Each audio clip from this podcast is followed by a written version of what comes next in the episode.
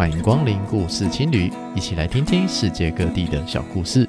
我是今天的主持人达叔。喜欢我们的节目的话，别忘了在 Apple Podcast 或 Spotify 上面留下五星的留言，给我们这些创作者更多的鼓励。今天我们来透过《茶经》这个影集，还有大溪老茶厂，来听听台湾茶叶发展的历史。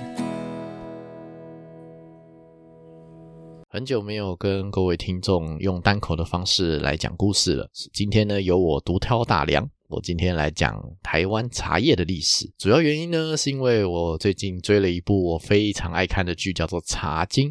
这段故事主要讲的是，国民政府刚接收台湾之后，那四五年间发生的跟茶叶相关的故事。在那个时候呢，茶叶其实等于是我们台湾的护国神山，占了我们台湾外汇的三到六成。我们也可以从中知道说，台湾的茶叶其实对我们台湾经济的历史影响是非常的大的。那我们就今天透过这个剧集，我们先回头看看茶叶的历史，再来讲讲我们台湾茶叶的发展历史。那我们先来聊聊为什么我们华人会喜欢喝茶这件事情好了，这是一个很有趣的观察角度啦，就是分享给各位听众。那至少啦，可能我们讲说四五十岁左右这个年龄层的人呢，他们大多数就社交习惯上会请这些客人来到家里的时候呢，会请他们喝茶，会有自己的茶具啊，然后有各种的茶叶等等。那为什么会有这个习惯呢？那我们就来一个一个思考，用排除法的方式。如果今天客人来请喝水，好像有点太弱了。那如果是请喝果汁啊，你还要准备这些水果，还有这些打的机器哦，这个好像也太麻烦了。毕竟那些水果也不太好保存。如果请喝汽水啊，一开了啊就喝完了，那其实也没有做到就是可以坐在这边跟人家慢慢聊天的功能。那咖啡豆虽然可以放比较久，但是其实在就是做成一杯咖啡之前呢，有很多的步骤，其实也蛮麻烦的。并没有办法做到说，诶，我今天就是慢慢的就是边泡着茶边跟客人聊天的功能。所以呢，茶叶同时是具有了，呃，今天客人来可以慢慢在他面前泡，可以跟他聊天，而茶叶本身又非常好保存，甚至你常常不知道价格带的一种商品的存在。就是简单的说，就是送礼自用两相宜。那这些定位呢，就是我们华人市场对于茶叶的一些理解啦。至少这是我们讲说长辈们喝茶的一些习惯。那讲到茶这个东西齁，我觉得我们要先从一些科普的内容开始讲起，所以必须从茶叶的起源开始讲起。那一般认为呢，茶叶的起源呢，来自于中国以南这个地方，大概在藏南这一带。这个位置呢，大概是在缅甸以北，然后印度西北方、喜马拉雅山以东这一整片的地方，在这边呢，有还不错的茶树，还有茶种。那茶树其实有分很多种，那我等一下再来一一的做介绍。那在宋朝那个时候呢，他们会把茶叶呢磨成粉，然后把它压成一个饼，这叫做茶饼。这个东西呢就比较方便保存，也比较好运送，挂在马上，挂在驴上面呢就可以带着走。真的要泡茶的时候呢，就把它倒到壶子里面，加热水就可以有茶叶的味道了。这就是所谓抹茶的由来。为了要看茶的颜色好不好看呢，就需要有容器，不管是茶壶啊、茶杯，还有一种很接近碗形状的，叫做。茶盅，这个是一个金字边，在一个重量的重，这个茶盅必须要用这些茶具想办法把茶给泡出来，后面就影响到了陶器还有瓷器的发展。那这个是另外的话题，我们先不聊。那宋明清相关的各个茶具呢，其实最近在我们故宫的南院有在展相关的宝贝，其实故宫收了很多。那大家有兴趣的话，可以去看一下，甚至可以看到玉做的茶杯，我觉得那真的很厉害的东西。后来继续往前走到了明代，明朝的开国皇帝呢是朱元璋。朱元璋本人是一个屌丝逆袭的故事，他原本是一个贩夫走卒，后来就从一个平凡人变成了皇帝，他觉得什么制作很复杂的茶饼啊，其实是一个很浪费资源的方式，所以呢就把这些东西给简化。所以现在的茶呢，大多不会再磨成粉，会尽量保留成它原本树叶的形状，只剩下少数云南地区会有人把普洱茶做成茶饼，然后拿来做直销啊。我觉得那是另外一个话题，我们先不要扯那么远好了。总之，大部分人喝茶的习惯从用茶饼变成了我们现在知道的用茶叶。而那个茶叶罐的容器有很多种，从一般的陶器、瓷器，甚至后面还有金属等等。因为保存茶叶其实是一个很麻烦的问题，要能够确保它不会受潮发霉，保留它原始的味道。它这样子才能够传得比较远，所以科技的发展其实是很重要的一环。那在开始讲茶叶这件事情之前呢，我们先讲一下茶的分类。其实茶树呢都有自己适合的地理还有气候，大体上呢可以分成高山茶跟平地茶。在台湾呢，以海拔一千公尺为界。那《茶经》这部影集讲的北埔，它的海拔呢大概才四百公尺，基本上是属于平地茶。那茶树的品种有很多种。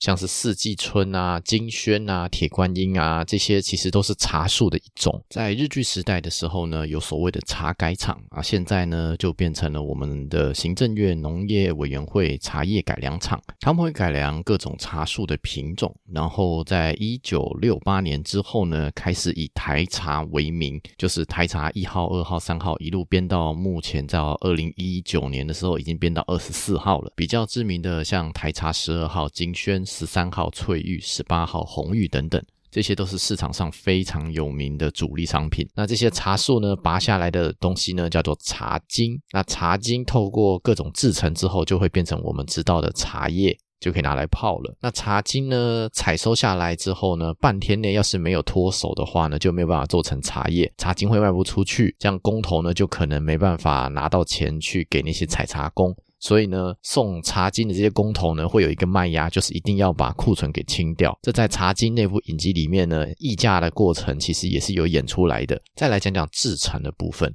依照茶的制程呢，可以简单分成红茶、绿茶、乌龙茶三种。当然，它也有其他的，像是什么黑茶、黄茶之类，这些不在我们今天讨论的范围，在台湾也比较少见一点。以发酵程度来分的话呢，五趴以下的发酵呢，称之为绿茶。十五趴到六十趴之间的叫做乌龙茶，九十五趴的以上几乎全部都会发酵的呢，叫做红茶。每一种茶叶都可以做成红茶、绿茶、青茶，但实际上每一种茶叶呢，就会有一些比较适合它自己的味道。那这些制成呢，网络上就有一张表可以看，基本逻辑就是控制它的发酵程度，其实也可以把它讲成就是它的氧化程度，因为这些制成主要就是控制茶叶里面的多酚。氧化酵素，就像说苹果切片之后，把它放在桌子上，它会慢慢的变黄，它会慢慢的变氧化。那绿茶呢，主要是透过烘烤的方式呢，抑制它氧化的程度，让它不要发酵太多，维持它最原始的味道，保留它氨基酸的味道。台湾知名的品牌像是碧螺春吧，我个人还蛮喜欢喝的。那红茶呢，就是放着让它氧化，变成红色、黑色，直到它不会变质或发霉为止。国外品牌的红茶呢，像是什么大吉岭啊、锡兰啊，或者是阿萨姆等等。等一下我们会聊到。那讲完讲完红茶，讲完绿茶，那接下来来讲乌龙茶。像是《茶经》这部戏里面呢，就讲到了白毫乌龙，也就是东方美人茶，这些都是属于乌龙茶的范畴。乌龙茶在台湾曾经是非常重要的一种产品。那乌龙茶呢，透过一些熏香啊，透过一些制成呢。甚至就会有花香的味道，那就会变成我们知道的包种茶，还有那种熏花茶。那台湾现在已经有制成是说可以不用花就可以熏出花的味道了，那个算是比较新的制程啦。早期比较没有办法这么做。那相关的内容我们等一下再聊。那每一种不同的茶树呢，都有比较适合它的制成，可以做出比较符合市场上需求的味道。那我们前面讲像金萱这种品种呢，它其实可以做成红茶、绿茶，甚至乌龙茶都可以。那其他的品种像是红玉这种，就比较适合做成红茶。那其实要做成绿茶或是乌龙茶，其实也是可以啦。那就是看要不要这么做。只是一般市场上大多是把红玉当成红茶。那有的时候就会发现说，诶，人家讲到红玉这个品牌，哎，就觉得它一定是红茶啊。其实这个认知是有点错误的。就是说，其实红玉。它只是茶树，然后红茶是它的制成，那最后它叫什么品牌，其实很不一定。这些名字呢，可能是种植这些茶树的地名，可能是茶树本身的品种。所以大家在喝茶的时候，有的时候会被搞混。接下来我们再回到历史，一直到了十五世纪呢，荷兰东印度公司把中国的茶叶带回了欧洲世界，再由荷兰呢传到了英国。这个时间点是一六六零年到一六八零年代。有人说是查理二世，有人说是威廉三世啊。不过我个人觉得这也没什么好争的。反正呢，就大概是在十七世纪的中叶这段时间呢，茶叶来到了英国。这个时候的英格兰和苏格兰差不多已经合并了，变成我们现在知道的英国了。当时因为女生没有办法进咖啡馆，所以呢，他们就发扬出所谓下午茶的文化。英国的伯爵夫人们呢，就会习惯在三点到五点之间开始举办下午茶，喝茶聊天。讲干话，主要是小点心啊、三明治啊，还有司康等等各种点心，配上红茶茶点一起吃。那刚刚有讲到，就是英格兰和苏格兰已经合并了嘛。那苏格兰有两个很重要的人物，一个叫瓦特，一个叫做亚当斯密。一七七五年的时候呢，瓦特改良出了蒸汽机，亚当斯密呢发表了《国富论》。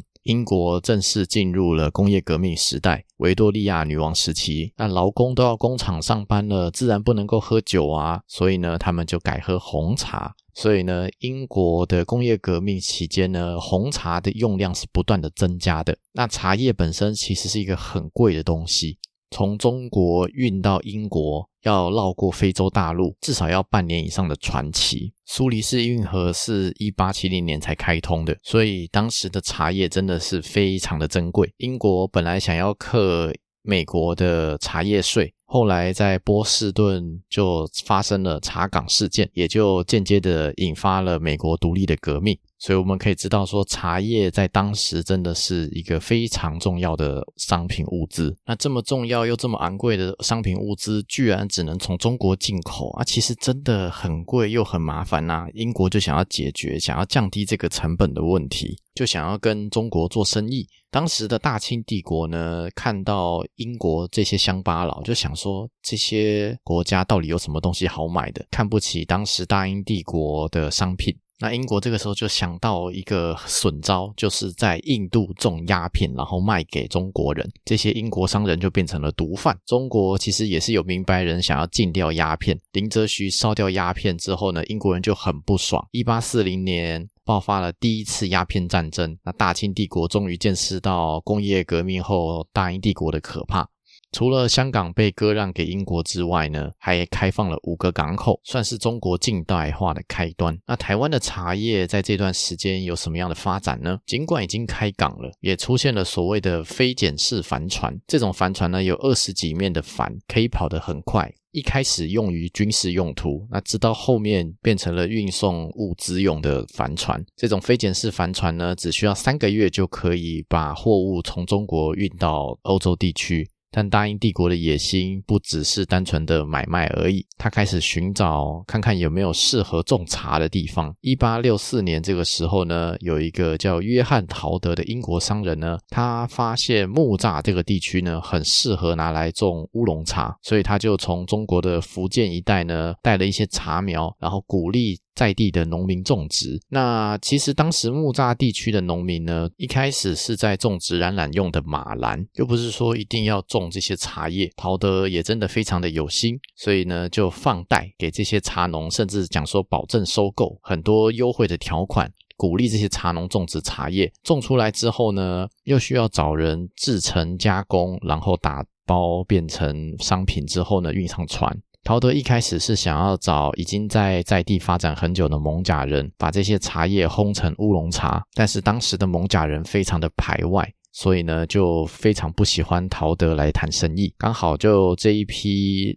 从大陆移民过来的人呢，有一批叫做同安人，那这些人呢在大稻城这个地方呢建立了新的基地。我们知道迪化街的霞海城隍庙大概也是一八六零年代建起来的。有了信仰的中心，有了一群想要打拼的人，还有了一个很接近淡水河的港口，大稻城这个地方呢，就变成陶德的第二选择。陶德找了厦门来的茶师，在这边开始烘制乌龙茶，把这些茶叶运到了美国的纽约。纽约人喝到之后呢，大为赞赏，把这些乌龙茶呢叫做 Formosa 乌龙 Tea。陶德也被称为台湾乌龙茶之父。那陶德在台湾做生意也需要有一一个代表嘛，总不能总是自己抛抛头露面。其实，在那个时代，台湾人还是蛮排外的，就需要有一个在地街头的买办。最有名的叫做李春生，他是福建的同安人，同时也是基督徒，也会讲英文。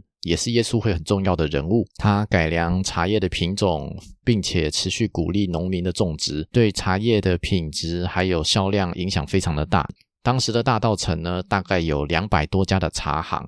要运往淡水河要出口的，我们讲的河岸第一排，其实也是在讲这些茶行。这中间，一八七零年代的时候呢，苏黎世运河的开通，其实也改变了物流的市场，加快了欧洲地区和亚洲地区的物流交换速度。那个时候的船都比较小一点，不像我们现在可能会出现所谓的卡船的问题。到了清朝流民船的时代呢，出现了所谓的茶交，这个交呢是。郊游的郊，简单的讲，它就是所谓的同业公会。透过这些公会呢，控制茶的品质还有价格，避免破坏台湾茶叶的品牌。这也是我们台湾第一个所谓的同业公会的出现。当时的乌龙茶呢，也有透过烘烤的技术，增加了花香，变成了所谓的包种茶。然而，这些佛摩沙 T 呢，其实。到了美国，到了欧洲市场呢，主要还是要跟日本茶、跟中国茶一起搭配拼堆，变成新的品牌。这种拼堆混茶呢，其实也不能说是问题啊，就是看最后。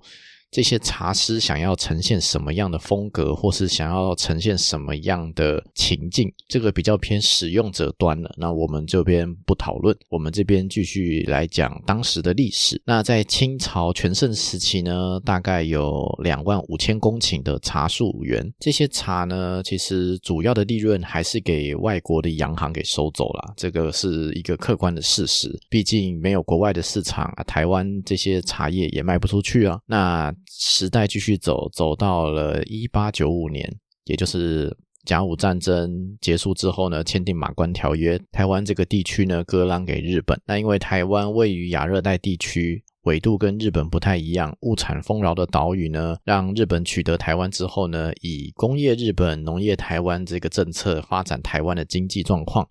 日本人来到台湾五十年的殖民期间呢，前面二十年其实并不算是很平静。这二十年间有许多的械斗，就是台湾在地人其实还是有很多反日的人民。那这一段时间呢，英国在印度这个地方开始种植茶树，阿萨姆种的茶树呢比较适合印度的天气还有地理环境，但是制茶的技术呢，其实还是主要掌握在中国人手上。所以大英帝国派了一个叫做福军的植物学家学习如何制茶，顺便寻找新的茶苗。那过程有点狗血啦，那我们这边就不特别的讨论。那相关的内容呢，有一个节目叫做《历史下酒菜》，我非常的喜欢。Windy 有介绍这一段的历史，那相关链接我放在资讯栏下面，给各位听众做一个参考。啊，总而言之，印度的茶也开始慢慢起来了，不止阿萨姆地区可以种，慢慢的这些技术也移到了像是非洲的肯亚，还有印度南方斯里兰卡以及大吉岭地区，这些地区都开始种茶了。茶叶的生产不再是中国独有的技术。那日本在明治维新这个时候，主要都是学英国的各种技术嘛，也包括了茶叶的农业技术。所以呢，这段时间日本的殖民者开始把英国一些制茶的烘茶设备啊进到台湾，就是制茶这个行业开始进入了工业化的发展。在这之前呢，清朝的台湾人呢，还是用手工的方式在制茶的。一九二五年的时候呢，三井物产株式会社呢，将印度的阿萨姆种呢。进到台湾，也标志着台湾的乌龙茶市场开始慢慢转向红茶市场。大概就是我们讲说影集《茶经》时代里面演的，再往前二十年这个时候，当时呢，茶叶生产过剩，红茶价格血崩。印度啊、斯里兰卡的红茶呢，就是开始有一些协议，就是说啊，红茶到底该怎么生产，品质跟价格该怎么控制。这段时间大概又闹了十几年啊。总而言之，因为台湾的红茶并没有受到限制，所以台湾的红茶呢就开始崛起，进入了台湾红茶的黄金年代。也因为台北城不断的发展，原本的制茶生意呢是在木栅、文山还有大道城这一带，现在也移到了新竹北埔。这个地方。这个时候高山茶还没有出现，这时候的高山地区还是原住民为主。这个时候有出现一个很重要的东西，叫做人工肥料。那我觉得可以特别拉出来讲，比较像是支线啊。不过我觉得对茶叶的历史其实也是影响蛮大的。在一次世界大战之前呢，其实人类并没有很有效的保持土壤肥力的方式。所谓的肥料呢，主要的原理是利用氮啊、磷啊、钾这些元素增加土壤的肥力。在之前呢，都是用所谓的自然肥料，也就是猪啊、牛啊这些动物的粪便，那里面的氮元素大概只有零点五帕，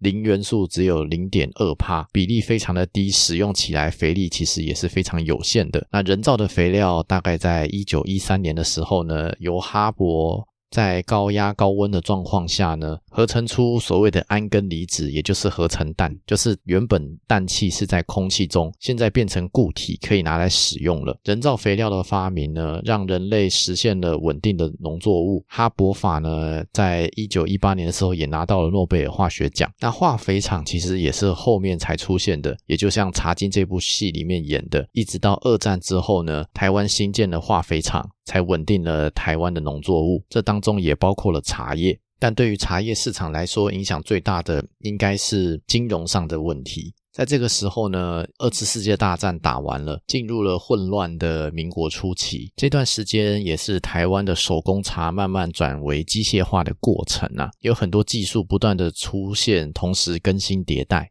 也有很多品牌起起落落。也就像《茶经》这个时代里面演的。四万旧台币换一元新台币。故事中的原型江阿新呢，之前就是先借了一笔钱，但是因为旧台币不断的贬值，所以原本借到的钱呢，后来还起来就变得没什么压力，也算是赚了一大笔。但是这一波旧台币换新台币，等于是台湾的汇率稳定之后呢，将阿星原本要还的钱呢，反而变得一个。比较大的压力，最大的问题就像影集里面演的，换不到可以用的新台币。总而言之，在当时的乱世呢，不管发生什么，大概都不意外啦。不管怎么说，江阿新这个人呢，对于台湾茶叶的历史非常的重要。当时的物资虽然缺乏，但是茶叶工其实仍然是非常高薪的行业。一九五零年代，也就是民国初期呢，茶叶工的薪水一天大概是十五到十二元左右，而当时看一场黑白电影票的钱呢，大概是二到二点五块左右，茶叶工等于是当时的科技新贵。只可惜随着时代的变化，江阿新的公司退出了茶叶市场。江阿新的女婿呢，就出了一本书来讲述这段历史，也就是《茶经》这本剧本的原型。另外这边介绍有台庭院上的故事，两位主持人呢，针对江阿新还有江阿新洋楼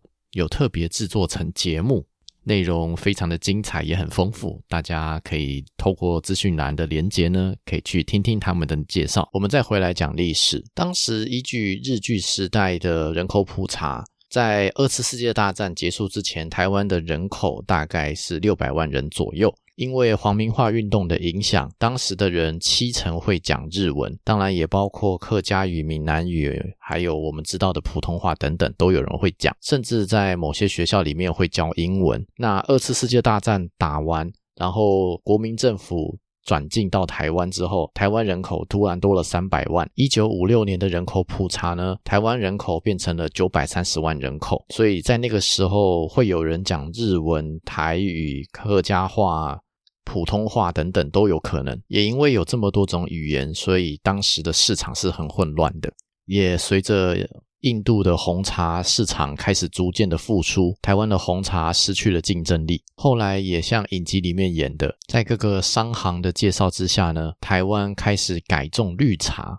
那影集这边跳比较快啦，那我稍微补充一下这段时间的历史：一九五一到一九六五这段时间呢。基本上就是我们中华民国在在接受美国援助的时候，那这段时间呢，各种基础建设啊，还有各种轻工业正在持续的发展。那在轻工业的发展之下呢，许多茶叶的耕地面积不断的变小，特别是北埔地区的茶叶的耕种面积呢，在工业化还有都市化的发展之下呢，其实很快的就少掉了很多。红茶的市场崩掉了。但是也出现了新的市场。接着在贸易商的建议之下呢，出现了北非绿茶这份订单。特别就是北非的摩洛哥这边不是摩纳哥哦，是摩洛哥这个地方，他们很喜欢喝茶，所以呢就开始有大量的订单，台湾可以出口。那摩洛哥这个地方其实就是接近撒哈拉沙漠的西边，大多数是非常贫瘠的沙漠地区。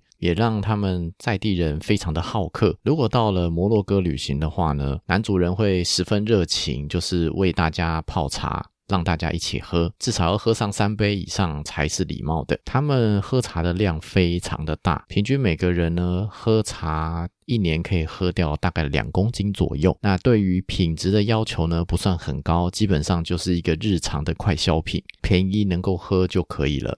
这个时候的台湾就接到了这些订单。当时接到北非绿茶的订单的时候呢，茶金的量就像影集里面演的，根本就不够。为了要冲数量呢，许多的人呢，在卖茶金的时候呢，会偷偷丢一些像是树枝啊，甚至小石头等等，这些都会影响茶叶的品质，让台湾茶叶的信用一落千丈。这其实是相当严重的品质问题。尽管在一九五九到六零这段时间呢，台湾出口绿茶给摩洛哥的量呢达到了顶峰，但也在这段时间呢，也就是摩洛哥跟中共开始建交，出口茶叶到摩洛哥开始变得有点尴尬，所以呢，台湾这个时候的出口市场又转到了日本这边。那为了要维持一定的出口量呢，其实所有茶叶单位面积的产量呢，也是透过人造肥料还有机械采收的方式不断的在提高。那原本的茶象，就是今天进入茶园之后看到的那个景象，原本是一颗一颗的叫做茶丛，就是树丛的丛，这种比较方便人工的采收。但随着机械化设备进场之后呢，开始变成了茶行，一行一行的。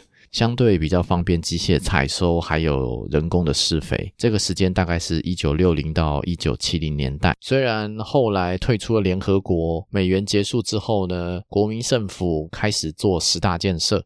十大建设这段时间呢，虽然中间有石油危机，但是台湾的经济其实发展得非常的快速。在一九七零年的时候呢，国民的年均所得大概是四百美金。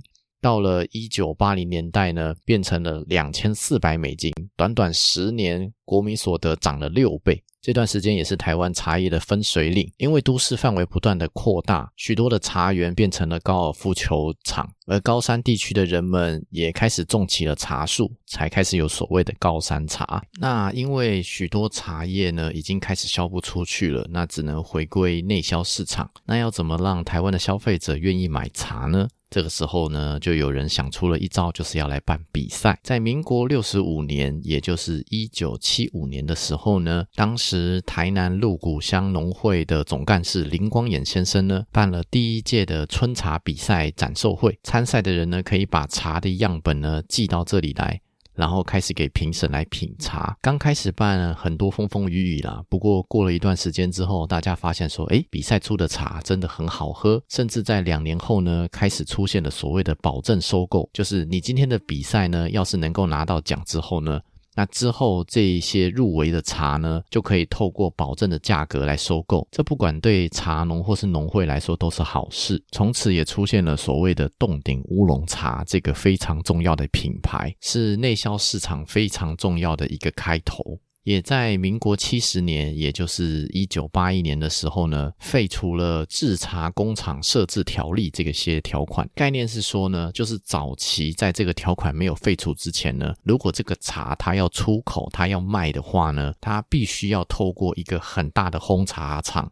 像是我们影集里面的日光这种红茶厂，一定要有工厂登记，你才可以卖茶。那废除这个条款之后呢，就变得百家争鸣，就是你不一定要透过登记，就算是小的茶园也可以烘制自己的小品牌，算是变相鼓励小茶厂推出自有品牌。当然，这一点对大品牌来说一定是利益受损的啦，所以这件事情也算是有点争议。不过，反正历史就是这么样演进下去的。那我们再看看接下来又发生哪些事情。在一九八零年代之前呢，其实大多数的台湾人是不太喝茶的，只有有钱人才会喝茶，反而是汽水或是咖啡比较是一般寻常百姓家喝的饮料。茶叶变成是一种有钱人的象征。但是随着经济的发展，诶，喝茶这件事情也慢慢走入寻常百姓家。台湾的茶叶呢，在国际上的竞争力也不比其他地区的茶叶，所以慢慢的茶叶的产量不断的下降。渐渐的，台湾的茶叶从外销变成了内销，甚至还要透过进口其他国家的茶叶来补足台湾茶叶的需求量。一九九零年代呢，出现了开喜乌龙茶，之后就是我们熟知的手摇店，各种珍珠奶茶，还有各种水果茶等等。那这些茶叶呢，除了是我们台湾的自产自销、内销的茶叶之外，也有很多是从越南来的茶。那这些越南来的茶呢，其实有很多是从台湾人在早期的时候带过去的。他们在早期可能就觉得台湾的人力成本太高了，所以就移到了越南开始种茶。那随着越南轻工业的发展，这一批人呢，可能又开始往柬埔寨、往寮国一些更人力成本更低的地方去发展，那同样的剧本会再度的上演。那回到我们台湾的外销茶的部分，早期在茶经时代呢，台湾出口的茶叶可以上千万公斤。一九六五还有六六算是鼎盛时期吧，这段时间台湾茶叶的出口量大概是两千万公斤。但后来因为茶园的减少，还有北非绿茶订单的影响呢，基本上是在一个三百万公斤左右的出口量。那在二零零九年到一四年之间呢，台湾茶叶的出口量大概在两百到四百万公斤左右。主要外销的都是台湾品质非常好的乌龙茶，甚至出现了所谓的产地认证，像是什么阿里山、梨山、日月潭等等地区的产地认证标章。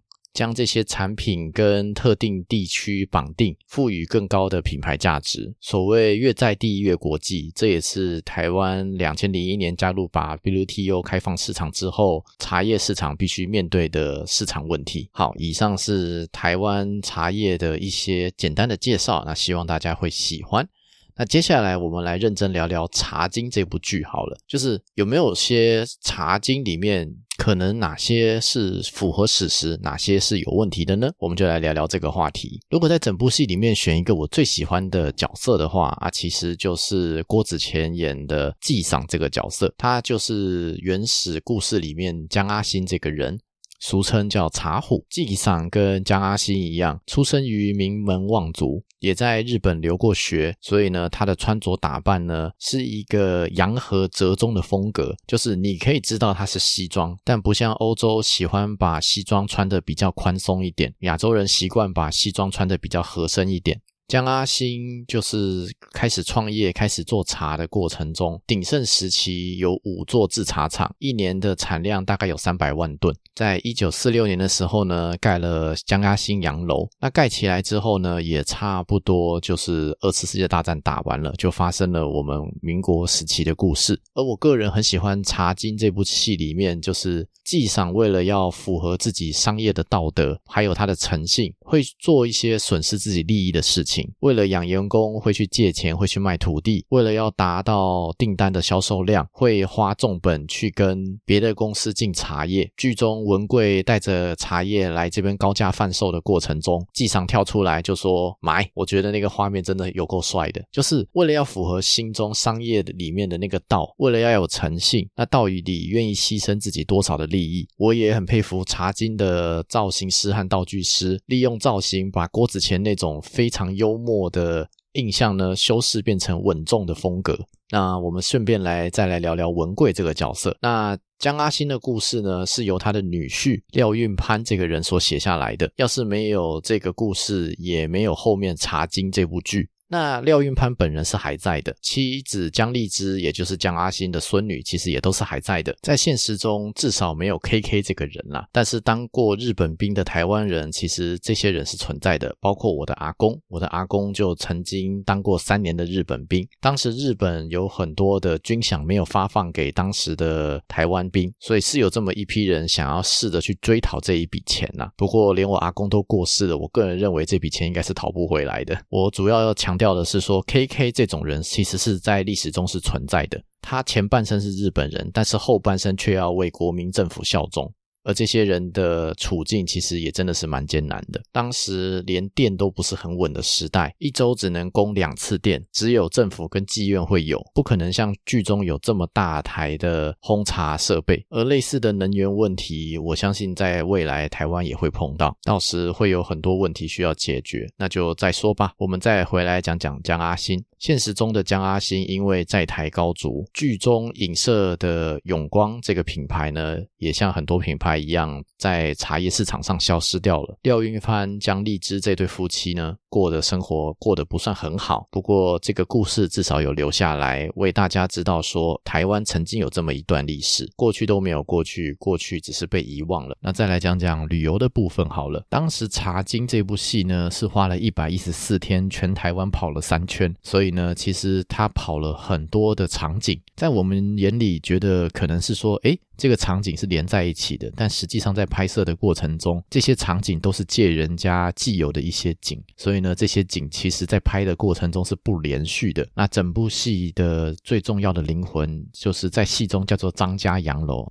实际上就是在我们前面讲的新竹北埔的江阿兴洋楼里面拍的。那戏中呢，就是有针对很多的道具啊，还有很多的装潢啊、家具啊，有很多深刻的道具设计，让人体会当时这些人的用心。我看过很多访问，他们讨论了很多道具的细节。光是说这些人当时是抽什么烟，他们就可能要开一场会来决定这些事情。我觉得这些道具组的用心，场景组的用心。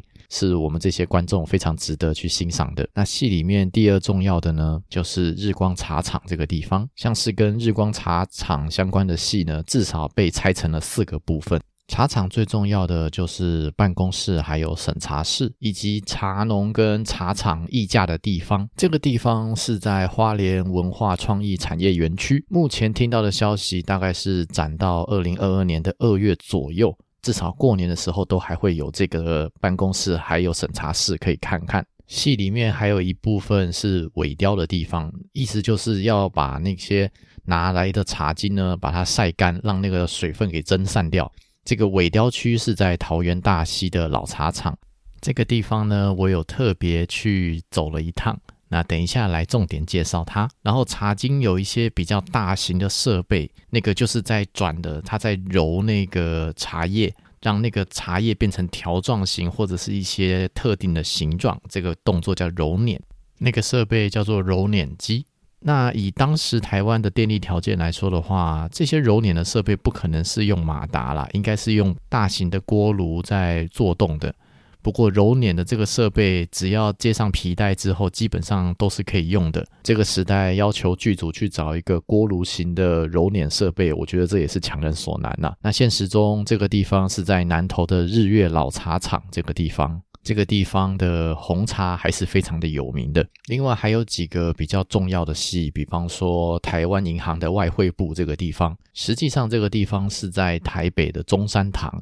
那中山堂其实是一个台湾非常重要的建筑物，就是早期就是日据时代的时候呢，曾经被当成台湾的总督府办公室。现在我们比较知道的是，它是一个二级古迹，而且有时候会在那边办台北电影节等等，一直是台北演艺界非常重要的一个表演场所。里面的内装非常的复古，我个人是蛮喜欢去那边逛一逛的。那还有一个点是张家的老宅，这个是在屏东的萧家古错这个地方，这个地方我是真的没去过啦，不知道有没有去过的朋友。剧中还有一个影射永乐座的永乐戏院，这个地方现在应该是进不去啊。现实中它是在花莲的瑞武丹大戏院，是早期一个比较小的剧场。这个虽然是在花莲，不过它是一个私人的场地，所以应该一般人是进不去的。不过我想外观应该还是可以稍微看一下啦，至少我下次去花莲的时候，应该会想要去见识一下。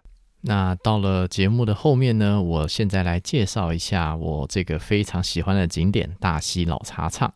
这个地方在桃园的大溪，大概还要再往山区再开个十几二十分钟左右。说远不远，说近不近，一般还是建议开车或是特别骑车上来会比较方便一点。一路上九弯十八拐，很多的弯道，自己开车骑车自己要小心一点。那现在的大溪老茶厂呢，是由台湾农林公司负责的。十几年前还是非常破烂的样子，现在已经被改建成一个完美景点了。在这边可以来拍文青的照片啊，还可以拍婚纱等等。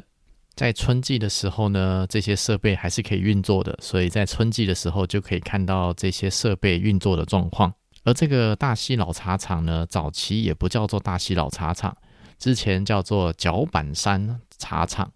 在一九二零年代的时候呢，由日本投资盖了这个茶厂来烘制乌龙茶、包种茶等等。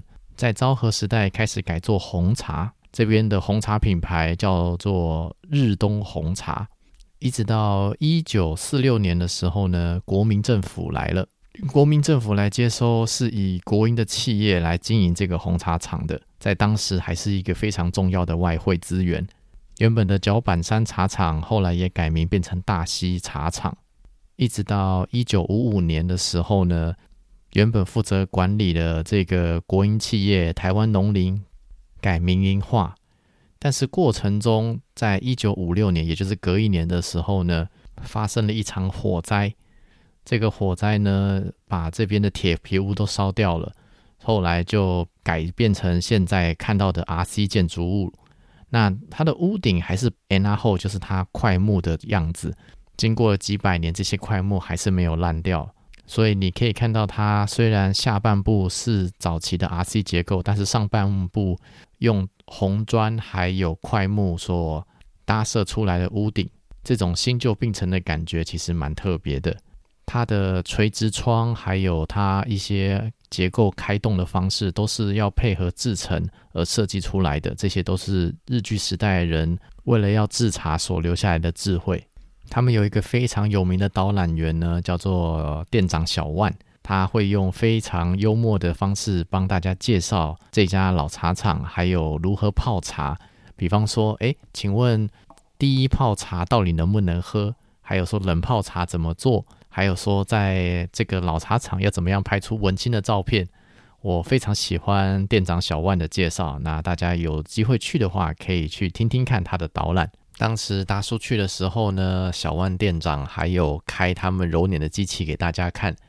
他有跟我们说，当时在火灾之前呢，这个揉捻的设备其实都在这里。火灾之后，顺便把那些锅炉啊都给换掉，变成了用马达来驱动，用电来驱动了。在早期其实是没有这样子电力设备的。我个人觉得，看到这些揉捻的机器真的在眼前动起来，真的就觉得哇，这些历史真的离我们又好远又好近。尽管现在已经不是台湾外汇的主力了，不过这些曾经努力过的设备居然还可以动，真的觉得让人蛮意外的。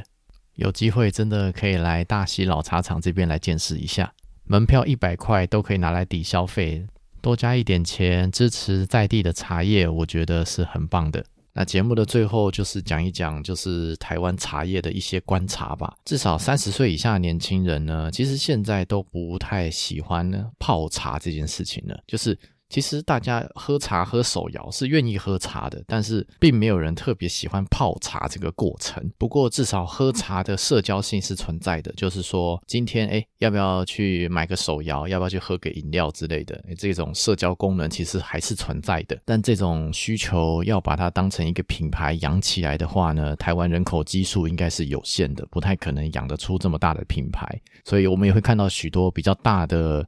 饮料品牌都往国外移动。如果真的要做出比较大的品牌的话，那可能还是要往像是养生或者是健康的方向做，这样比较有可能能够养出一些大品牌。那以上呢是一些我对于茶叶的一些整理，在这边特别感谢茶改厂的朋友，还有各个喜欢喝茶的一些学长、一些前辈，还有这些朋友们。其实台湾还是有许多爱喝茶的朋友，那希望未来还是有机会能够多多交流。那我也很高兴，就是因为《茶经》这部戏的启发，让我自己重新研究了台湾茶叶的历史。那希望大家喜欢我今天的整理。那相关的参考文献，我尽量放在资讯栏下面，给各位听众做一个参考。那也希望大家从中学到一些我们台湾的历史，还有科技发展的历史。咱们下期再见喽！以上是今天的节目，谢谢各位听众朋友的聆听。希望今天的内容对大家有一些小小的启发。如果喜欢我们的节目，欢迎在 Apple Podcast 上面留下五星留言，多订阅、多关注、多分享、多赞助，让更多人知道这个节目。